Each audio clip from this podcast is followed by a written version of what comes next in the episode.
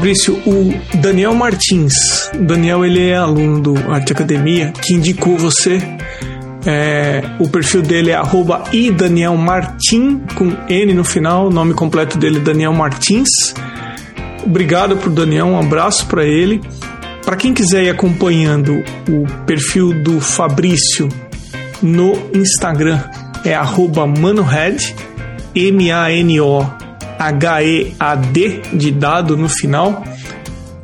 Fabrício, obrigado aí, viu, de ter aceitado participar, de atender o podcast.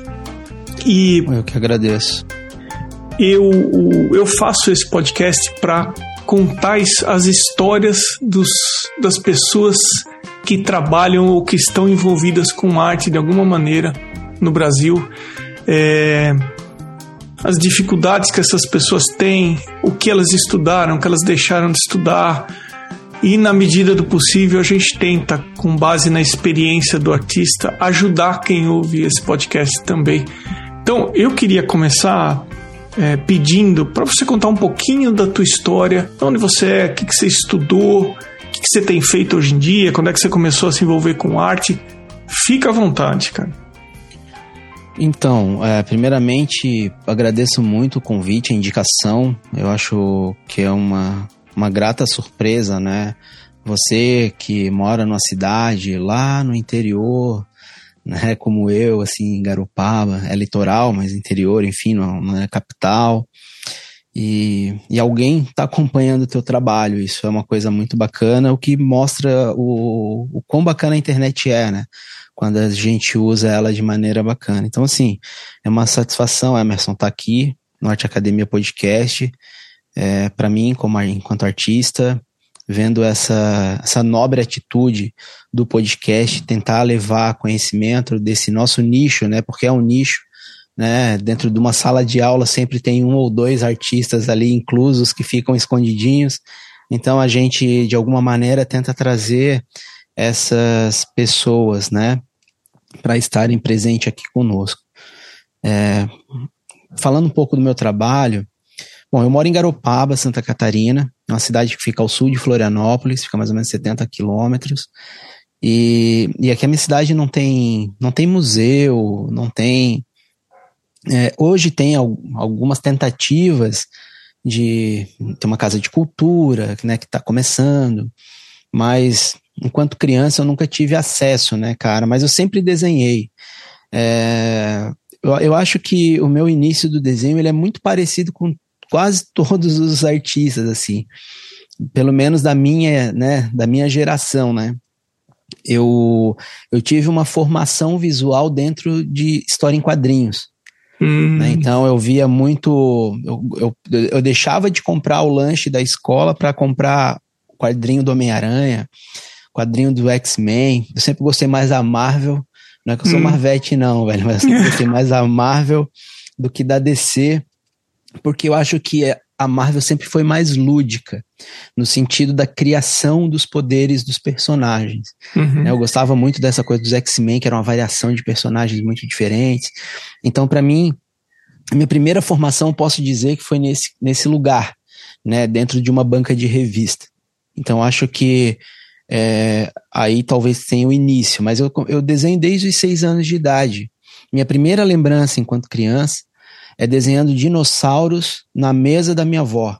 Hum. Eu desenhava dinossauros e ficava grunhindo, assim, achando que eles poderiam ter de alguma forma vida para mim. Eu gostava muito de dinossauros. Eu acho que quem não gosta de dinossauros, né? Quem não gosta de dinossauro, boa pessoa não é. e dinossauros é uma coisa que é, claro, instiga imaginário. Enfim, são coisas que, que me remetem a uma infância, né? Então, minhas primeiras memórias são desse momento. É, mais falando da questão de formação, eu fui, com 15 anos, eu fui conhecer um lápis 6B e uma borracha limpa tipos. Hum. Tá? E isso parece uma piada, né? Porque hoje em dia a gente tem tanto acesso a tantas coisas, mas eu fui conhecer essa borracha maleável e aquilo ali, cara, que incrível! Um lápis diferente daquele que a gente usava na escola. E eu fiz uma, eu fiz algumas aulas nessa época. Eu lembro que a gente pagava cinco reais a aula mas o salário naquela época era cento e poucos reais, então assim, era uma boa fatia de um, de um salário, né, para te poder estar tá fazendo uma aula, enfim. E mas foi muito legal, eu, eu conheci algumas questões técnicas e tal, e sempre desenhando, sempre gostei de desenhar. Pintura para mim nunca foi algo presente, sabe? É, no ano 2000, 2000 aconteceu uma festa aqui em Garopaba. Minha cidade é uma cidade de colonização açoriana. E, e, aí houve o sétimo Açor, que é uma festa açoriana que acontece no estado de Santa Catarina. E, nesse, e nessa época eu fiz o meu primeiro trabalho remunerado. Eu ganhei 100 reais para pintar, se eu não me engano, sete placas, sete a dez placas de madeira eram compensados e cada placa dessa tinha os símbolos do Açor, né? Que era o boi, é, o fuso, né? Que é o parafuso dos engenhos, enfim, vários símbolos. E de lá para cá eu me considero um artista, porque foi o primeiro momento que eu me fiz presente ganhando dinheiro através da arte. Só que viver de arte, você sabe muito bem que nunca é fácil nessa vida, né? Eu brinco que é matar um leão por dia, mas em lugares que não tem leão, a gente tem que primeiro criar o leão para depois matar, né? Claro, nós, é toda uma história. Então, é, eu acabei precisando trabalhar em outras coisas. E, e, durante um tempo eu parei de desenhar, eu desisti. Eu falei, não, não é isso, não, não, eu não consigo viver disso. Aquele, é quando cai a realidade de como viver de arte, né? Porque eu nunca tive um, um não da minha mãe, do meu pai, fala, pá, não tem que fazer isso. Ela só falou, pô, arruma um trabalho e faz isso, mas arruma um trabalho para te ganhar dinheiro. Sempre foi nesse, nesse, nesse meio termo, né? Mas ela nunca falou, não faça isso, porque isso tu não vai sobreviver disso. Ela nunca falou isso para mim. Ah, e, e, eu sempre alimentei isso de alguma forma. Aí eu trabalhei um tempo, é, fiquei dois anos sem desenhar. E aí eu trabalhei como ajudante de pedreiro e comprei meu primeiro computador, um desktop. E, e nisso eu já tinha, já conhecia, eu já, já tinha impresso umas caricaturas na internet, no, na impressora de um amigo meu que tinha internet de escada na época, era o único amigo que tinha internet. Eu nunca fui o, o, o, o amigo que tinha o videogame, eu era sempre o atrasado, tá ligado? Mas tudo bem, isso nunca foi um problema para mim. E, e aí eu acabei imprimindo as caricaturas e eu comecei a, na época, desenhar caricatura. E desenhava primeiro na escola e tal, né? Tinha essa relação com a escola. E, e aí, nesse momento, eu comecei a fazer trabalhos digitais. Eu fiz ao contrário, eu comecei a pintar no computador, porque normalmente as pessoas vêm do tradicional e vão para o digital, né? Tanto é que na época a gente chamava a mesa digitalizadora de tablet. Hoje tablet é um smartphone gigante. Né? A gente chamava, ah, eu tenho um tablet, comprei um tablet da tinha um da Gênios, eu lembro que tinha da Gênios. Da Gênios, eu lembro também. Um bem pequenininho, assim. É. o meu era um pouquinho maior, meio roxo, assim, mas vinha, vinha pilha. E aí, cara, eu consegui de alguma forma juntar uma grana e comprei uma Intus 3, que, pô, era a máquina, tá ligado? A máquina, assim, mas que incrível. E aí, cara, meu, desenhei pra caramba nisso. E, cara, 2007, eu participei do meu primeiro salão de humor. E aí eu fui lá e fui premiado. Salão de Humor de Ribeirão Preto, 2007. Eu fui, eu levei três menções honrosas nesse salão. Cara, ali para mim foi uma coisa maravilhosa, assim, porra, cara, eu, eu consegui ser visto fazendo aquilo que eu amo, tá ligado? Foi uma felicidade que é indescritível. E aí eu comecei a participar de outros salões e comecei. O próximo salão que eu participei, eu não fui selecionado. Para mim foi um balde de água fria, mas muito importante para entender que a coisa não era tão simples. Talvez Patrício, uma sorte. Desculpa interromper. Quando você enviava trabalho para os salões, porque eu também enviei trabalho para salão, você enviava digital? Porque eu só mandava para o salão de Piracicaba. Ah, então, cara, na época do que eu comecei a mandar para salão, o salão de Piracicaba ele não aceitava. Não aceitava, digital. exatamente por isso que eu tô te perguntando. É, ele tem, ele tinha uma categoria chamada vanguarda. Não sei se tu lembra dessa categoria. Não, eu e... mandei antes, nós somos gerações diferentes. Diferentes, é. eu fui premiado em Piracicaba, eu ganhei o, o troféu ao, ao seu Rigoto, né, que é o júri popular. Eu fui premiado em Piracicaba. E, e você enviava caricatura ou caricatura, cartoon charge também? Eu, eu era, eu sempre focava na caricatura. Eu me considero um caricaturista, fiz algumas charges, tirinhas, fui premiado nessas, nessas categorias em alguns outros salões, mas o meu foco sempre foi a caricatura, né? E o legal, cara, de pensar, esses salões é, um, é uma janela. Hum. Pô, sabe como é? E naquela época eles não aceitavam, tipo, trabalho digital, então, assim, a gente imprimia e mandava o trabalho, né? Hum. Então, só que, cara, como, assim, ó, eu, eu não gosto de ficar muito tempo num lugar só, no sentido que eu acho que aquilo dali é uma vitrine que ela deve ser explorada e outras pessoas devem também ter, né, aparecer, né? Eu conheço, pô, tem cartunista hoje que até hoje está tá participando. Eu acho, eu, eu não sei se qual é a, a linha que a pessoa usa. Eu não gosto, entendeu? Eu participei, eu tô com saudade de mandar hoje, entendeu? Eu gostaria de participar de novo, mas é aquilo, eu precisei me afastar um pouco depois que eu participei de alguns salões. É, mas foi para mim foi muito importante, velho, participar é, desses salões porque para mim abriu portas e serviu para mim entender o, a, que eu poderia trilhar um caminho, né, sem atropelar ninguém, no meu tempo, mas foi uma, uma, uma, uma importante porta para me entender a mim mesmo, né? Isso dentro da caricatura, né? E porque, cara, eu conheci o, os caras mais incríveis da caricatura nacional no Salão de Piracicaba. Quando eu fui em 2013, eu fui premiado no Salão de Piracicaba. E aí, é, eu fui premiado em 2013, participei da Bienal é, Internacional da Caricatura no Rio. E mas antes disso, eu tinha ido para Piracicaba e conheci o Dálcio, o Fernandes, o Batistão, conheci o Celso Matias, conheci o Rai Costa. O Rai Costa eu conheci no Rio, que é um cara incrível, que foi premiado em Piracicaba também. O Matias do Rio, cara que é incrível, um cara humano pra caramba, um baita de um cartunista. Conheci o Ney Lima, que foi um dos caras que eu imprimi lá no início, as caricaturas, e comecei a ver as caricaturas desse cara. E tá uma curiosidade, né? Porque eu aprendi a fazer caricatura sozinho. Só que a minha, o meu estilo de caricatura era caricatura Frankenstein. Porque o que, que eu fazia? Eu olhava o teu rosto, Emerson, eu olhava, pô, o teu nariz parece, sei lá, do Steve Jobs. E aí eu olhava uma caricatura do Steve Jobs e copiava o nariz do Steve Jobs na caricatura. Cara, você montava eu vou montava. Partes da, da, da Fabrício. Aí, Ô, Fabrício, mas sabe uma coisa que eu tô curioso? É como que você fez a transição do digital para o tradicional? No porque salão de humor. Foi no salão de humor. Foi no, porque eles não aceitavam digital.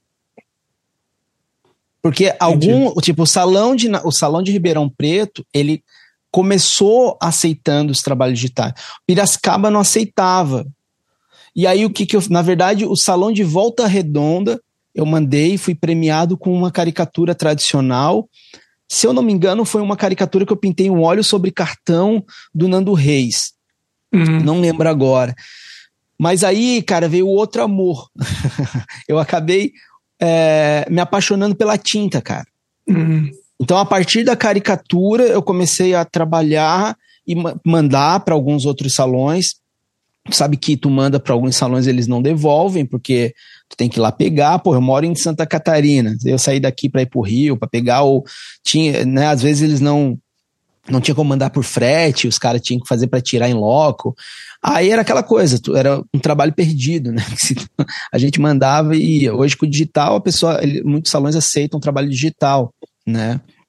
E, mas eu participei de vários salões, né? Eu fui premiado em Limeira, Ribeirão Preto, Volta Redonda, fui premiado fora do país também. É, cara, é, foi para mim foi uma experiência incrível. E essa, e, e, essa mudança, ela veio por conta da não aceitação de trabalhos digitais, porque eu não gostava de pintar, eu gostava de desenhar. E aí eu conheci uma outra coisa que foi a caricatura tradicional. E aí, no ano dois, 2008, eu fiz o meu primeiro curso completo de no Senac, que mais tarde eu fui ser professor do Senac Senac Santa Catarina, o, é o Senac, exatamente, Santa Catarina, é, ao qual eu dei aula num curso chamado curso de desenhista, o curso de ilustrador. Quando eu, de, eu fiz ele era curso de desenhista e depois ele se tornou curso de ilustrador. E eu tive dois, eu tive alguns professores excelentes, o Diego de los Campos, que é um grande artista, o Leandro Lopes, um ilustrador, o Fernando Albalustro, que é um, que é um artista plástico também. E, e aí eu conheci outras coisas, para mim foi muito legal. Tive a oportunidade, uma, chama, uma chamada para trabalhar em São Paulo nessa época, porque eu trabalhava muito com digital ainda, né? O meu foco nesse caso era digital. E eu era uma das poucas pessoas, cara, que, assim, ó, eu não. Eu, eu publicava direto trabalho digital. Eu era um workaholic, assim. E aí eu recebi um convite para trabalhar numa empresa em São Paulo, junto com, com o Thiago Roisel, sabe? Que é um dos maiores ilustradores do país, sabe? E, e eu lembro que meu pai tinha falecido um ano antes disso, né? E aí eu fiquei assim, cara, eu não vou ir para lá, porque eu não tenho nenhuma formação acadêmica. Sair de Garopaba, de uma cidade de 18 mil habitantes, para ir para São Paulo, sabe? O que, que eu vou fazer de diferente lá? Vai ser bom para mim, para minha carreira? Pode ser que sim, velho, mas eu apostei ficar aqui, sabe? Eu apostei ficar aqui. Tem uma, uma, uma frase que é atribuída ao Tolstói, né? Que ele fala que se quer ser universal, comece pintando sua aldeia, ou algo parecido com isso. E, e eu, eu acabei apostando nisso, sabe? Porque eu estava terminando meu curso, um curso que nem técnico era, era um curso livre, e mas foi a partir desse curso livre que eu me interessei em entrar na faculdade. Porque eu sempre fui um cara muito tardio, assim, esperando meu, meu tempo e tal. E aí, no ano de 2012, eu entrei na UDESC, que é a Universidade do Estado de Santa Catarina, que é a única universidade pública que tem artes visuais. A gente não tem artes visuais na federal aqui, por exemplo. E aí eu entrei nesse curso, bacharelado em artes visuais, e aí, cara, eu me apaixonei. Aí é aquela coisa, tu começa a se apaixonar por coisas que tu nunca imaginou, né? Tipo assim, eu me apaixonei pela gravura. Aí eu fui premiado em Piracicaba em 2013, comprei uma prensa de gravura, tá ligado? O prêmio que eu ganhei, os 5 mil reais que eu ganhei na, na, no prêmio do Salão de Humor, eu comprei a prensa de gravura. E eu tava com um problema muito grave que eu tava com o telhado quase caindo, velho. Eu comprei uma prensa e não tinha onde pôr aquele E troço. consertar o telhado nada, deixa eu comprar uma prensa legal é, aqui, vai. Mais ou menos isso. Então, assim, é, eu sempre coloco muito esse amor pela, pelo meu fazer antes, né, cara? Às vezes é, se torna uma coisa meio impensada até. Aí acabei fazendo minha formação em artes visuais, né? Fiz o bacharel. Retornei depois, terminei em 2016. Eu tive um problema muito grave de visão, quase perdi a visão, tá? por conta do estresse de trabalhar, porque como eu não moro em Florianópolis, eu saía é, da, eu saía 11 horas de, da, do ônibus aqui, saí um pouco antes de casa, né, 10 e meia mais ou menos, e voltava meia-noite, meia-noite e 10 para casa, chegava em casa. Eu ficava o dia todo na faculdade, só vinha para mim dormir. 70 km para ir, 70 para voltar. Todo, eu fiz toda a faculdade assim. E em 2015, é, e eu estava trabalhando no Senac, dando aula, e, e aí eu consegui a grana para me arrumar o telhado do ateliê. Reformei todo o meu ateliê. Quando eu terminei de arrumar o telhado, é, num certo dia, eu estava deitado, quando eu acordo eu não enxergo nada de um olho. Puxa vida. É, aí, pô, imagina o desespero para você que vive da, do, do, olhar, né? Não, não consegui enxergar. E aí eu fui diagnosticado com toxoplasmose, e, e aí eu tive que é, trancar a faculdade por, por meio ano. Isso é, é, eu fui diagnosticado, mas eu já tinha, né? Pelo médico falou que eu já tinha, e, e o que desencadeia normalmente isso daí é a imunidade muito baixa, porque nesse período que eu estava trabalhando no Senac, eu saía quatro e meia da manhã de casa e voltava meia-noite e meia. Puxa. Então, eu, porque eu tinha que, eu ia pro Senac trabalhar de manhã, estudava tarde e à noite, né? E, e aí eu mas consegui juntar um montante, paguei o pedreiro, paguei servente e no final de semana eu trabalhava de servente aqui para minha a, tentar evitar gastar mais, né? Porque uma diária que eu, eu evitava, eu poderia estar tá trabalhando, ajud, ajudava no, no, trabalho final. E aí acabei trancando o semestre por conta desse problema no olho, voltei no semestre seguinte, né, terminei a minha faculdade em 2016 e parei depois, né, terminei a faculdade. 2018 eu volto de novo para a faculdade, peço retorno para a licenciatura em artes visuais. Já tinha feito várias cadeiras no, no, no bacharel, então aproveitava muitas cadeiras e me, me finalizei o, o, a licenciatura neste ano, é, no começo deste ano. Defendi o TCC em fevereiro, né, em 2022. Só que, cara, muita coisa nesse meio da pandemia aconteceu, né, durante é, esse momento, porque a faculdade para mim foi pô, primordial, cara faculdade foi primordial porque eu conheci muita gente, eu conheci muita gente, eu é, conheci muita questão técnica, muita questão teórica. É, eu acho que eu, é, apesar de ter entrado já, aqui entre aspas, tardiamente no bacharel, porque a molecada já entra com, sai da, da escola, no ensino médio, já entra para a faculdade, né? Entraram, a galera entra, sei lá, com 17, eu fui entrar com, com 20 e poucos anos. É, eu acho que eu entrei um pouco cru, assim, velho. Tipo, eu não aproveitei da melhor maneira, talvez. Porque talvez eu poderia ter aproveitado um pouco melhor. Eu não sei se eu falo isso porque, para mim, a licenciatura foi hum, é, mais elucidadora, assim. Ela elucidou melhor o meu caminho como artista. Aí, tipo, pô, mas tu tá fazendo bacharel, que é práticas e tal, parecia que poderia elucidar. Não, mas a licenciatura, ela abriu um outro campo para mim que não tinha no bacharel, sabe? Que é a questão da empatia, velho. Sabe? Porque o artista, ele é um cara que ele é muito solitário. Ele trabalha muito para si. E, e eu acho que por conta da pandemia, aliada à questão da empatia, que a licenciatura muito pensa no outro, na questão da educação, eu comecei a fazer muitas coisas. Então, o meu trabalho, que, que lá atrás era caricatura, depois ele se transformou em outras coisas. Hoje eu estou trabalhando, por exemplo, com som, tá ligado? Eu comecei a trazer arte sonora, que era uma coisa que não tinha no meu repertório.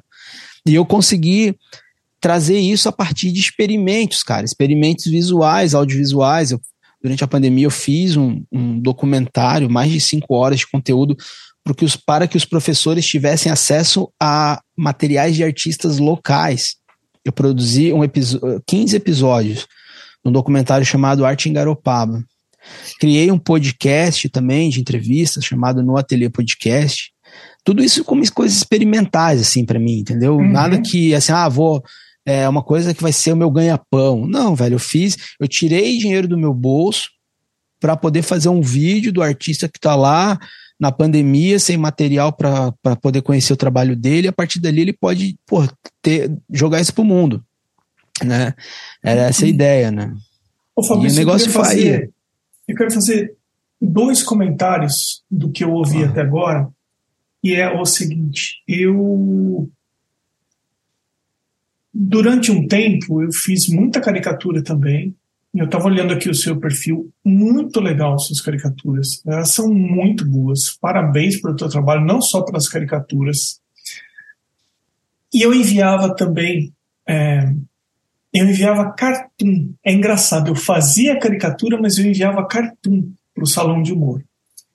E, e, e pelo é, que eu ouvi, o que você me contou, eu enviava antes, anos antes. E já havia uma conversa, já havia uma pressão no ar para que o salão aceitasse trabalhos digitais, que tinham outros salões que aceitavam, etc. Você me contou, e eu enxergo o lado positivo do salão não ter aceitado durante um tempo a arte digital, porque indiretamente ela te obrigou, você, ela te obrigou a que você fosse para o trabalho tradicional você tivesse o contato com a tinta e você falou, Emerson, eu descobri a tinta, eu me apaixonei pela tinta. Você vê, e não, não era de todo mal esse, esse, essa coisa dela falar, não, só aceitamos trabalhos nas técnicas tradicionais, vamos chamar analógicas, vai? Só, porque assim, querendo ou não, você teve que ir atrás e trazendo isso hoje em dia, quando você foi para a faculdade, talvez se não tivesse tido a tua experiência com do humor, talvez você tivesse tido muito menos contato com a tinta tradicional e chegaria na faculdade com menos experiência. Então, esse é um lado de ver a, a, essa história da, da, do salão, de ter, não ter aceitado, ter resistido por um tempo ter aceitado a arte digital é um lado, é, eu vejo a utilidade, você está me falando e eu enxergo a utilidade disso e teve esse tipo de efeito em você. Por sinal, eu já pensei algumas vezes em chamar o Fernandes para esse podcast, porque o Fernandes também é de Santo Deus. André e eu era de Santo André. O Fernandes, o Gilmar, que é o. o, o cara, o Gilmar foi, veio lançar livro aqui, cara. Então, Gilmar é um amigaço. Assim, fui é algumas é... vezes no, no, no, estúdio, os dois trabalhando ali e eu ali junto com São eles. Pessoa, já pensei sensacionais. São pessoas sensacionais. São, pessoas super-humanas, incríveis. Outra coisa, ouvindo você falar, a impressão é a seguinte: ó, eu entrei na faculdade e eu descobri uma série de coisas que é uma das, das coisas que eu acredito que assim a faculdade ela está muito longe de ser só um diploma. Você tem acesso a coisas que talvez você não teria acesso, por exemplo, a estúdios de, por exemplo, você falou de gravação, de impressão. Tem coisas que a faculdade proporciona, porque às vezes eu ouço uma conversa ou outra do tipo, pô, vale a pena fazer a faculdade de artes? Não vale a pena? Hoje em dia as faculdades estão nessa linha, estão naquela linha, etc. Mas ó, é relacionamento. Talvez você acaba conhecendo pessoas que vão acabar trabalhando com você no futuro. Você tem acesso a um ao que está sendo é, conversado sobre arte, você conversa com outras pessoas, você interage com outras pessoas que pensam como você, ou pelo menos têm algumas afinidades. Então, dois pontos legais que você levantou aí, que eu, que eu identifico. E aí eu queria levar a nossa conversa para os dias de hoje. Depois de você ter tido a experiência, começou com o digital, foi para o analógico, descobriu a tinta, foi para o som, fez a faculdade, fez a licenciatura. Se a gente for falar dias de hoje, o que é que você tem feito? Então, Emerson, primeiramente eu concordo plenamente com as coisas que tu colocou. Eu acho que para mim foi importantíssimo o salão de humor, é, para mim poder explorar esse novo olhar técnico e me aprofundar em outras coisas. Eu sou um cara curioso tecnicamente, gosto sempre de de estar tá conhecendo novos materiais, enfim. E fez com que, apesar de eu ter comentado anteriormente que eu entrei meio cru na, na, na faculdade, cru, mas talvez de, de não aproveitar, assim como a gente tem que passar por uma escola e você não aproveita todas as coisas que tem lá dentro. Uhum. Mas é, tecnicamente eu já tinha né, um trabalho, então eu já né, eu, eu não entrei sem nada. Eu já tinha uma trajetória né, profissional antes de entrar na faculdade. Você já tinha então, um repertório. Um repertório muito, é, Então, para mim, isso foi muito importante. Inclusive, um professor que fez parte da minha banca no bacharel, que é um professor que eu tenho grande admiração, Antônio Vargas, ele falou assim: o, que eu já entrei sabendo de algumas coisas, né? Eu já, eu já entrei mais preparado. E quando a gente sai da faculdade, ou você é, aprende a nadar com os tubarões, ou tu vira comida para eles, né? Então, Basicamente foi uma, uma frase que me marcou assim quando ele falou isso para mim. Mas assim, cara, nos dias de hoje, é, eu estava fazendo algumas caricaturas digitais agora antes de entrar, algumas encomendas. Trabalho ainda com caricatura. Estou é, me readaptando a, a, trabalhar, porque hoje eu estou trabalhando no iPad com Procreate, que eu, eu sou digital analógico, eu usava o Photoshop com a mesinha embaixo, eu olhava para frente e desenhava embaixo, né? Então, Nossa, muito difícil é, isso. Para mim é mais fácil, porque é, tudo é adaptação. olhar na tela e desenhar em cima da tela é uma coisa muito estranha para mim, a, a, textura, né, de arranhar. Eu, eu tenho, eu sou analógico digital nesse caso. Mas, cara, o meu trabalho hoje, ele está muito focado na questão da pintura. Assim, eu sou um cara de várias fases, assim, às vezes eu estou na gravura, às vezes eu estou na pintura digital, hoje eu estou muito na pintura. Né? E a minha pintura ela tem retratado muitas relações locais por conta da pandemia. Né? A pandemia ela trouxe algumas questões para gente, né? algumas questões de reflexões. Eu sempre fui um, um, um desde moleque, né, desde menino, teve muito medo da morte, essa coisa, eu fui muito, eu sempre muito terreno, né, cara. Eu sou capricorniano com ascendente em Capricórnio. Então, assim, além do peso do mundo nas costas, eu tenho essa coisa muito da materialidade, tá ligado? Então, para mim, o que é o que tá aqui agora? Esse desconhecido da morte sempre foi um problema para mim. E eu nunca consegui materializar isso é, pictoricamente. Até eu conseguir refletir mais conceitos que eu trago da faculdade, que eu reflito sobre o meu entorno, e a pandemia me traz muito isso. Né? Eu comecei a pintar meus peixes, né, que tem até aqui uma pintura que está em processo aqui do lado. Eu comecei a pintar meus peixes em 2017. Tá? Só que lá os peixes tinham nome de peixe. Eram tainhas, olho de boi, né? Pampo. Eram peixes com nome de peixe. Hoje o meu trabalho eles têm uma reflexão até mesmo dentro do próprio título da obra. Uhum. Porque é, cada pessoa tem uma forma de criar. Assim, você é artista, você sabe que é, a tua forma ela é muito particular. Tem gente que talvez escreve, depois esboça e, e, vai, e a tela está pronta já no que está escrito, ele só quer materializar.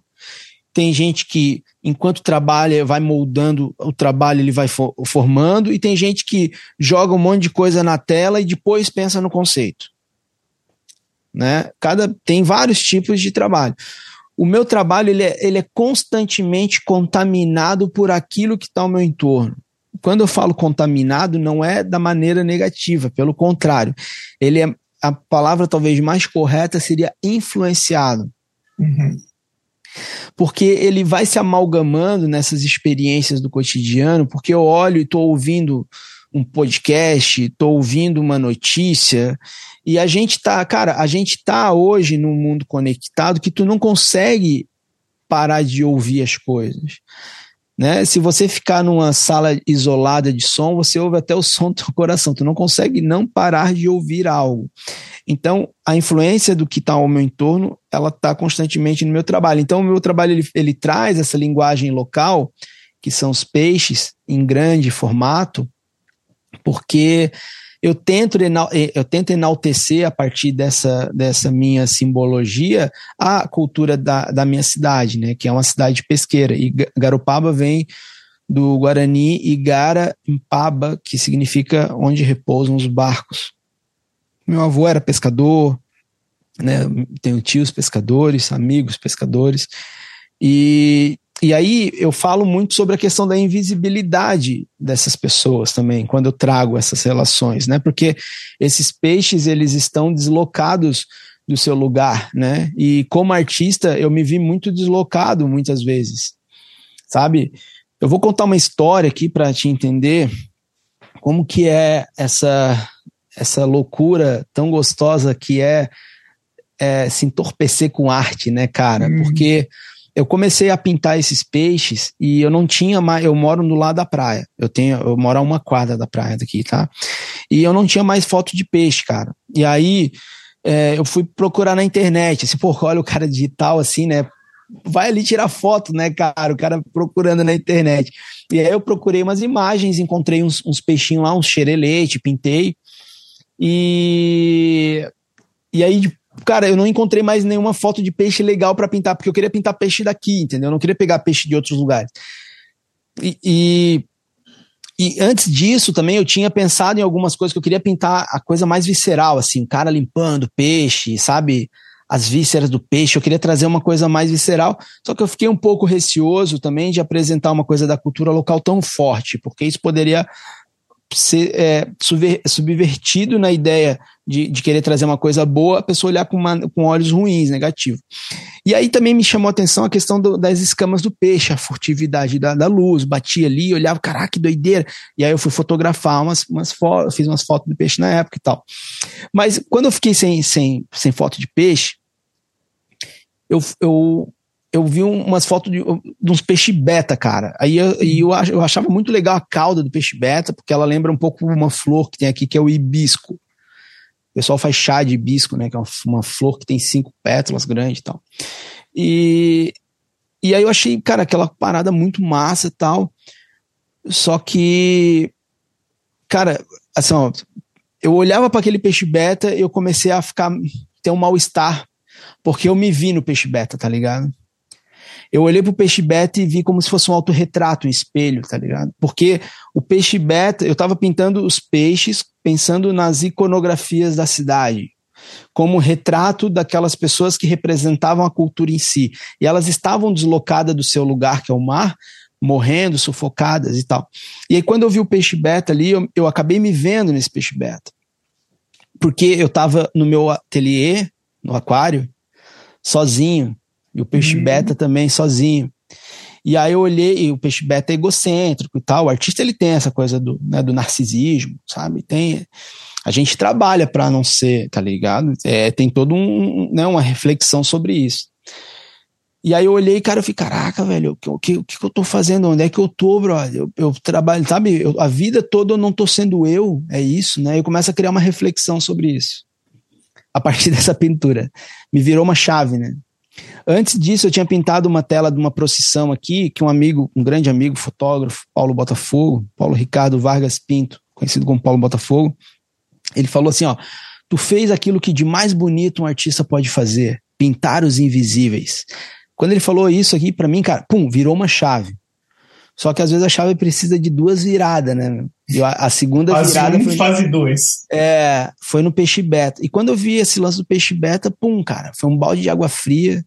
E aí eu comecei a refletir várias coisas, inclusive no meu TCC, que está disponível no meu site também, para quem quiser conhecer, que foi é, essa relação da própria colonização açoriana, né, que foi implementada aqui, né, implementada no litoral, né, que, que é uma. A, a gente tem.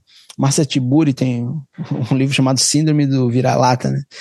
E, e é muito louco isso, cara, porque a gente tem uma, um desejo de ter sangue europeu, tá ligado? Ah, eu preciso ser descendente de tal coisa. E aí a gente sempre espelha para aquilo que está fora e nunca a gente entende a nossa grandiosidade, a nossa grandeza, o que é de bom que a gente tem aqui.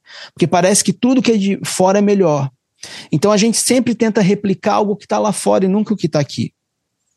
Sabe? Então, ah, eu, pra, eu, quero, eu preciso ser um artista reconhecido, eu tenho que pintar a Torre Eiffel. Eu tenho que pintar, eu vou pintar o, sabe, a, a, a sei lá, Paris, eu vou pintar a Estátua da Liberdade, sabe? Eu vou fazer o que os caras lá fizeram.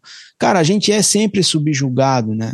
A gente sempre é colocado como, é, como inferior, né? O próprio barroco mineiro, né, cara, tem essa colocação de inferior de arte popular, porque foi, é, é era o neoclássico estava bombando na Europa, né? E aí eles colocam aquilo como algo principal, algo erudito, e o barroco como algo popular. A arte popular ela tem esse cunho de, de, de, arte inferior, né?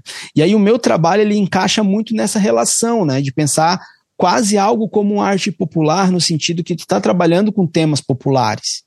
Mas o meu trabalho não tem nada popular, meu irmão. Meu trabalho é super contemporâneo. Quando eu entrei na faculdade fazendo um trabalho figurativo, é, houve pessoas que me chamavam de renascentista. Porque eu fazia trabalho figurativo. Sabe? E, e aí, claro, a galera tava naquela onda aí, jogando tinta na tela, como se estivesse inventando Sim. a roda, sabe? E, e, aí a pessoa que tá lá dentro sai de lá sem saber técnica alguma, tem um conceito extremamente raso, e eu, assim, cara, eu sempre segui a minha linha de raciocínio. Eu nunca falei que eu sou, porra, eu sou, eu tô inventando a roda, eu sou genial. Não, meu irmão, sempre fui bem pé no chão. Ganhei um balde de água fria quando eu me vi naquela porra de peixe beta, perdão da palavra, dá um pi aí. Porque é isso, cara. A gente é condicionado a sempre querer ser o outro e não a gente mesmo. Sabe? E a partir do momento que tu consegue romper essa casca para você ser você, você consegue ver o mundo de outra forma.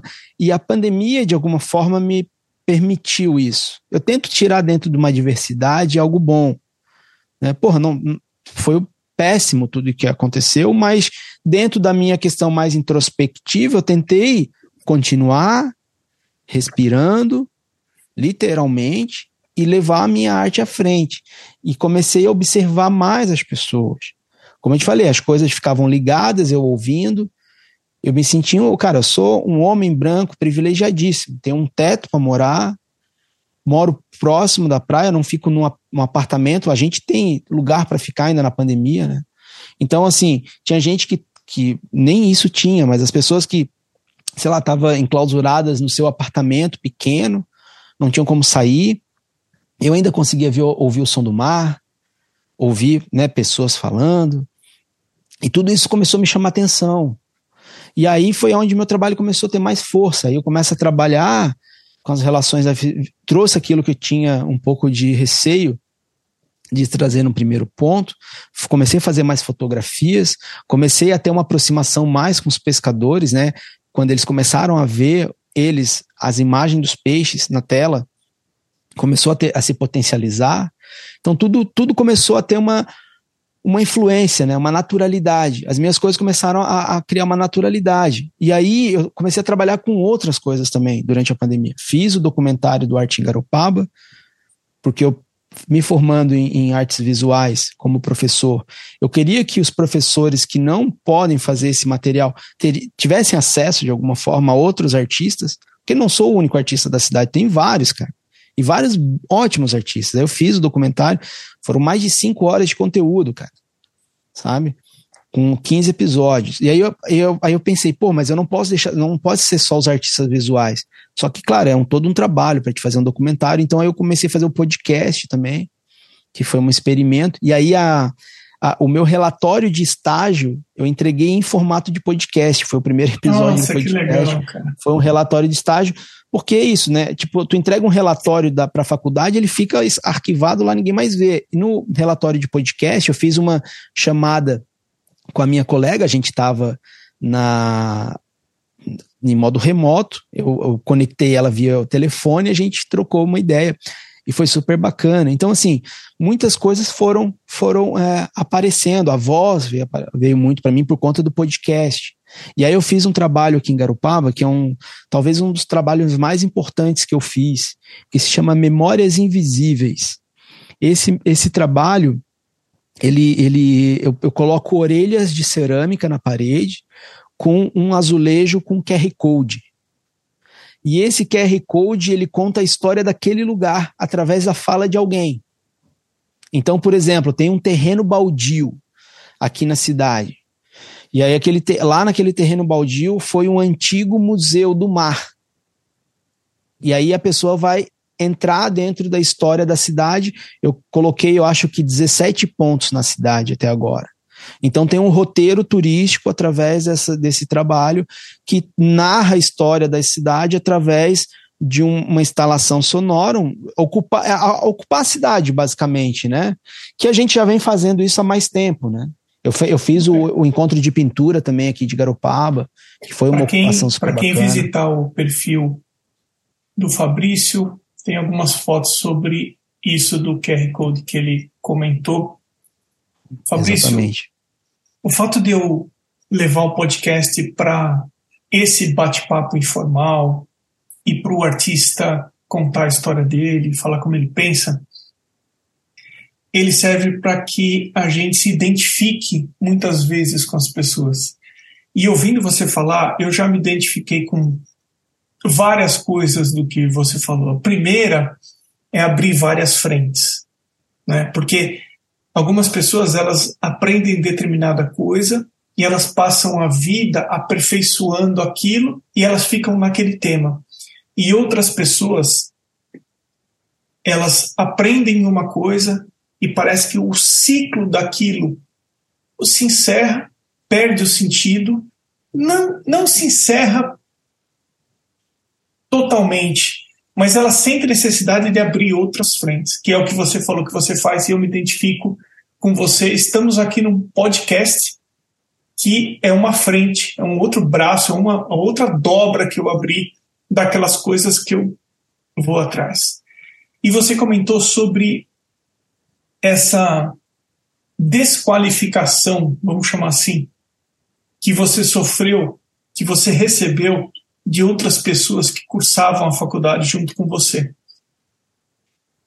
A gente não precisa ir longe, mas só para contextualizar aqui mesmo nesse podcast, eu já entrevistei artista que de certa forma ele também é meio ensimesmado, vamos chamar assim, você falou do ego, e que ele, ele aprendeu determinada coisa, ele ensina determinada coisa, e ele vive naquela bolha.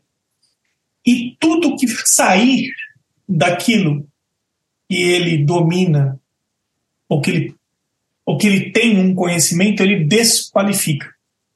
Então, isso que você está falando, que você, você chegou e você fazia um, uma arte figurativa e de certa forma você era, entre aspas, desqualificado por causa disso, eu também recebi desqualificações porque na minha, no, no meu trabalho final do mestrado, eu falei sobre o amor que eu sentia pela minha mãe. E aí o coordenador do curso, na fala final, na entrega final, ele falou: Emerson, é, você não você não tem nenhuma preocupação em querer parecer descolado ou querer ele, ele usou um outro termo, né?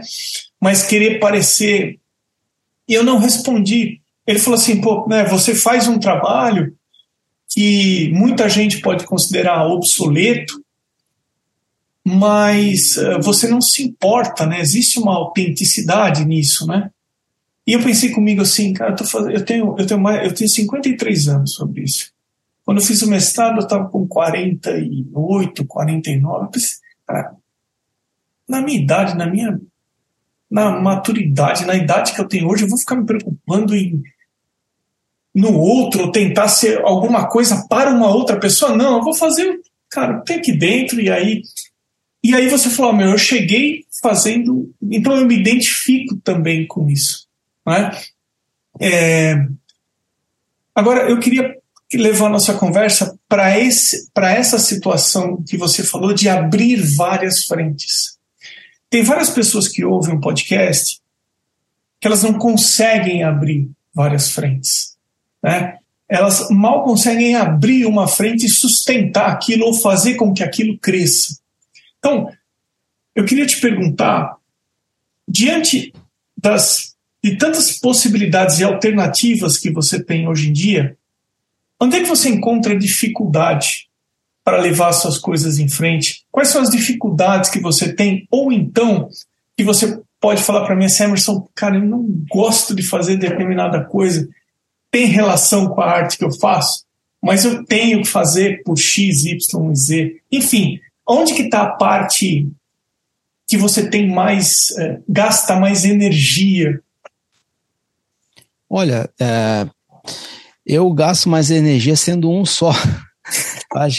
Tem um quadrinho do Calvin Haroldo que ele faz a caixa duplicadora, velho. Eu queria fazer, meu sonho era ser igual o Bill Watterson e saber fazer aquela caixa né, de papelão e me duplicar. Acho que a maior dificuldade é essa, porque eu, eu não gosto de burocracia, cara. Ninguém gosta de burocracia, né? Mas, assim, sendo mais incisivo, eu não gosto de ficar, é, porra, dependendo, sabe? Eu, cara, eu, se tu quer ajudar, beleza. Se tu não ajudar, só não atrapalha, tá ligado? Não atrapalhando já é uma boa ajuda. Então, é, é, é mais ou menos esse o caminho. Eu, eu acho que assim, cara, tu tem que acreditar em ti, velho, fazer, tu não pode fazer esperando tapinha nas costas, esperando, sabe, que as pessoas. Ah, as pessoas vão achar bom, tu vai, pô, vai ser combustível pro teu ego. Pô, que legal, tu é um baita do artista. Mas eu, eu tento escutar de tudo, velho. Desde a crítica, sabe? Eu tento observar as coisas ao meu entorno. se é uma crítica positiva, né?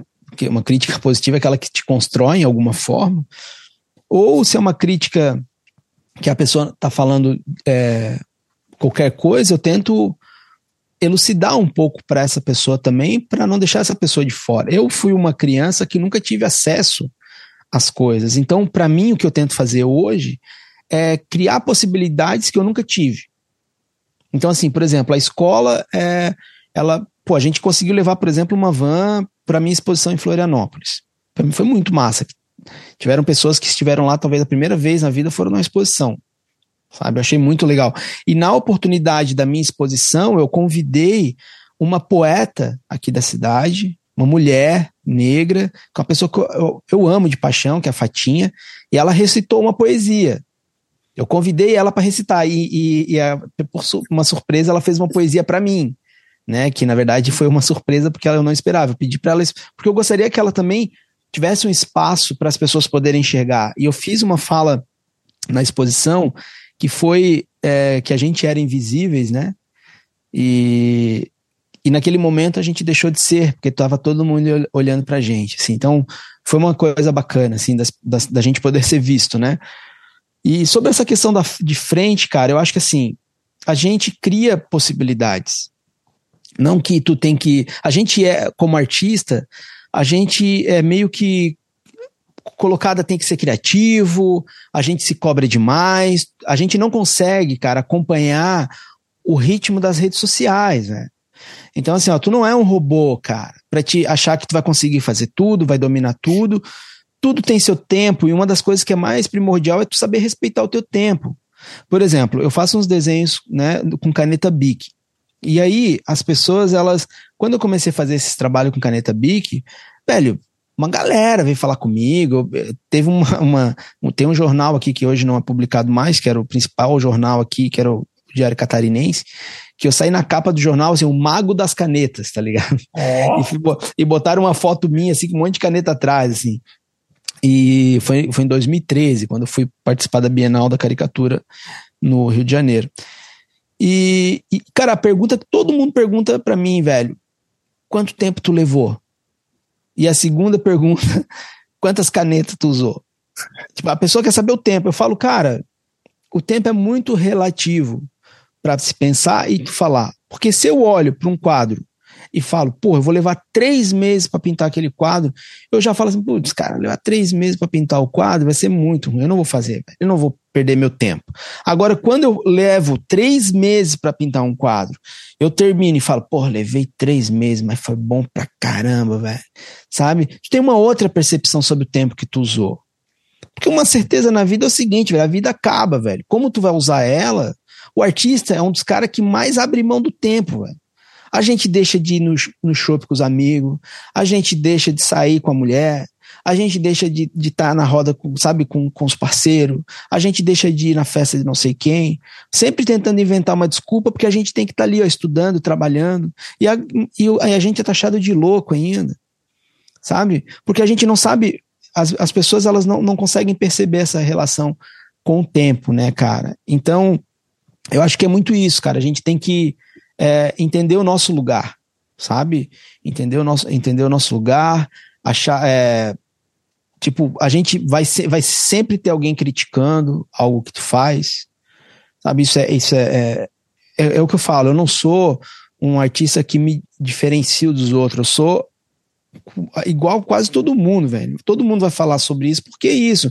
Porque a gente vive num país que não tem valorização da arte como algo primário tu vai ver a própria questão do, do material artístico. Tu paga 90% de imposto. Fala como, como 90%? Tu paga 60% de imposto, imposto federal, mais 18% de imposto estadual, mais a taxa de câmbio da moeda, mais quando tu olha 90% pelo menos se tu comprar de fora. Sabe? E aí não tem como uma loja aqui vender, tipo, com, sabe? Ela vai vender a 300% que ela tem que ganhar o 33% dela de lucro. Você tá entendendo? Que ela gastou 100 mais os impostos e tem, fica ali um terço de valor ali, mais ou menos, entendeu? Então, e aí como tu vai querer sobreviver? Aí se torna o quê? A arte, ela se torna um, um puta de um, de, um, de um trabalho elitista da porra, velho. Desculpa a palavra, mas é isso, cara. Sabe? tu, pô, eu, eu, eu mal conheci artistas negros, cara. Que não tem acesso a material, velho. Uhum. Sabe? Tu, eu, tu, não vê, tu vê pouca mulher trabalhando. Hoje tu vê mais a internet, ela acaba democratizando mais tal, tu vê. Mas tu não vê, porque assim, é, um, é um espaço, sabe?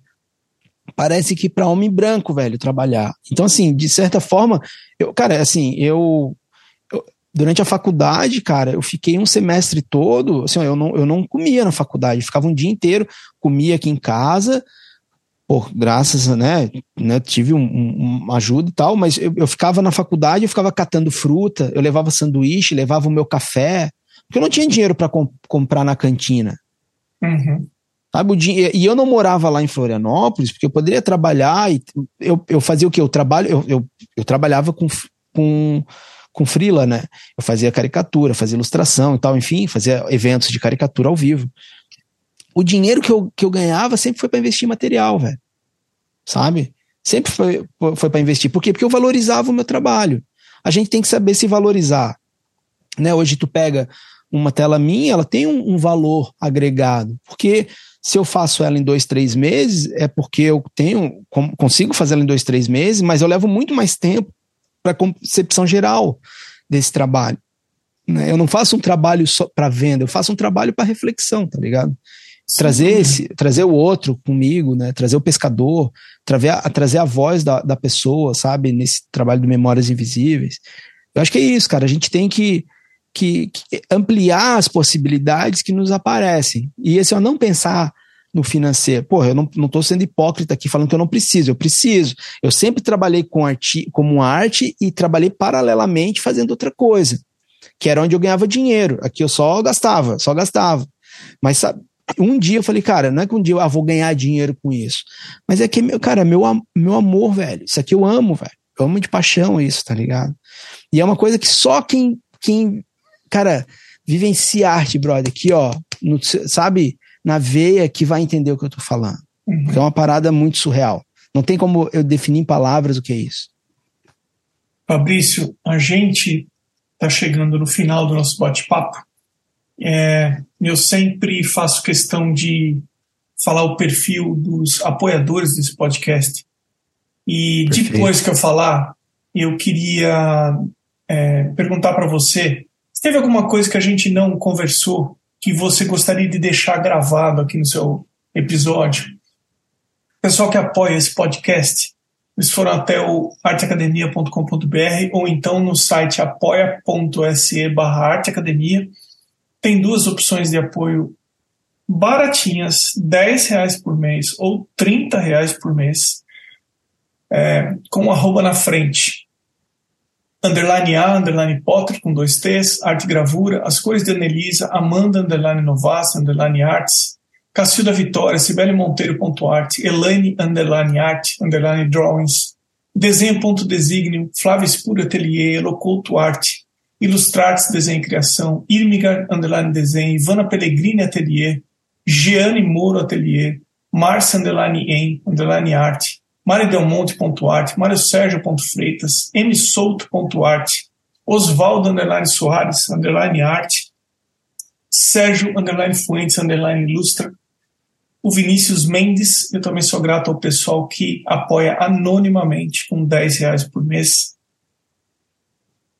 Fabrício, meu caro, teve alguma coisa que você não comentou que você queria deixar gravado aqui no seu podcast? Fique à vontade.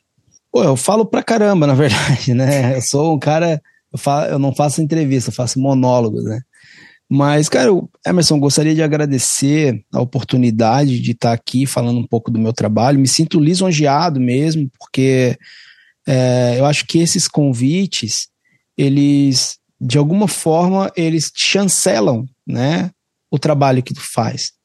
Né? É, é, a partir dessa, do olhar dessas pessoas que te indicam, né? Que porque o trabalho é, ele é como um filho, né, cara? Ele, ele tem que ir para o mundo. Ele só vai ser ter alguma é, algum impacto se chega no olhar do outro, né?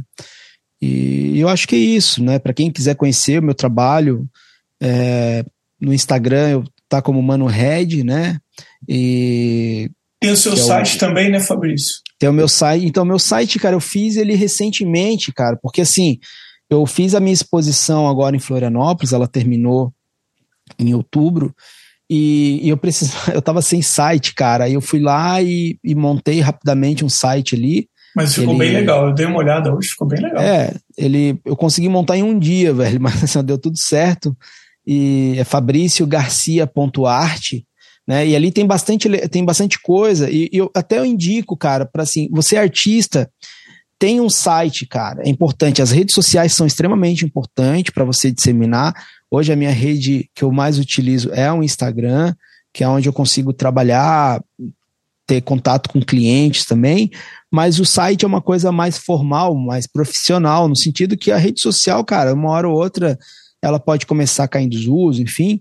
E, e lá eu, eu né, trabalhei, botei a parte de imprensa, onde tem material para as pessoas poderem ter acesso, né, tem os, os, os, meus dois TCCs que eu fiz, eu botei ali como publicação para as pessoas que quiserem dar uma lida, poder ter acesso, tem a galeria, enfim, tem várias coisas ali legais, e porque é importante, né, para você mostrar realmente o trabalho, é um portfólio, né, cara, se eu precisar mostrar meu portfólio hoje com um cliente, tem meu site, a pessoa entra lá, tá lá, né, e também tem, cara, no YouTube, é Red Atelier, né, H-I-A-D, Atelier.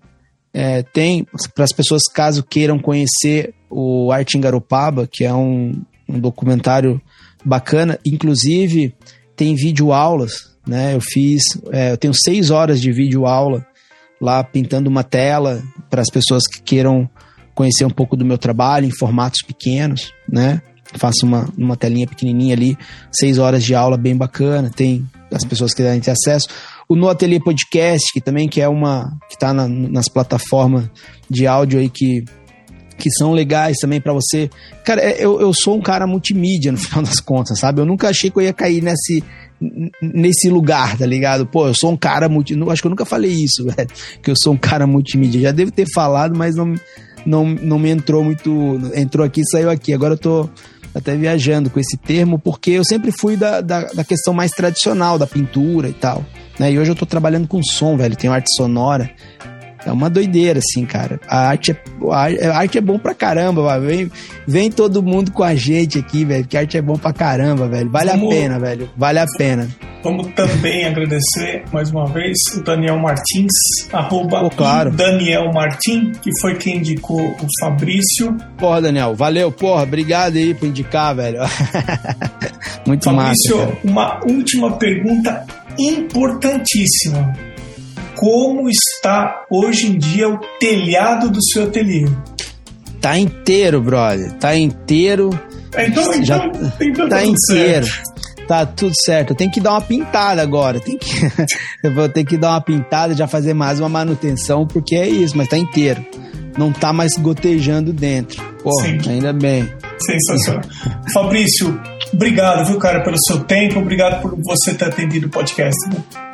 Pô, eu que agradeço, Emerson. Obrigado. Se precisar de alguma coisa, pode contar com a gente aqui. O, o, o ateliê está sempre de portas abertas. E você que queira conhecer né, o ateliê aqui em Garopaba, tomar um cafezinho moído na hora, é só mandar uma mensagenzinha lá no site ou no Instagram, cara. O ateliê está sempre de porta aberta. Falar de arte é sempre um prazer.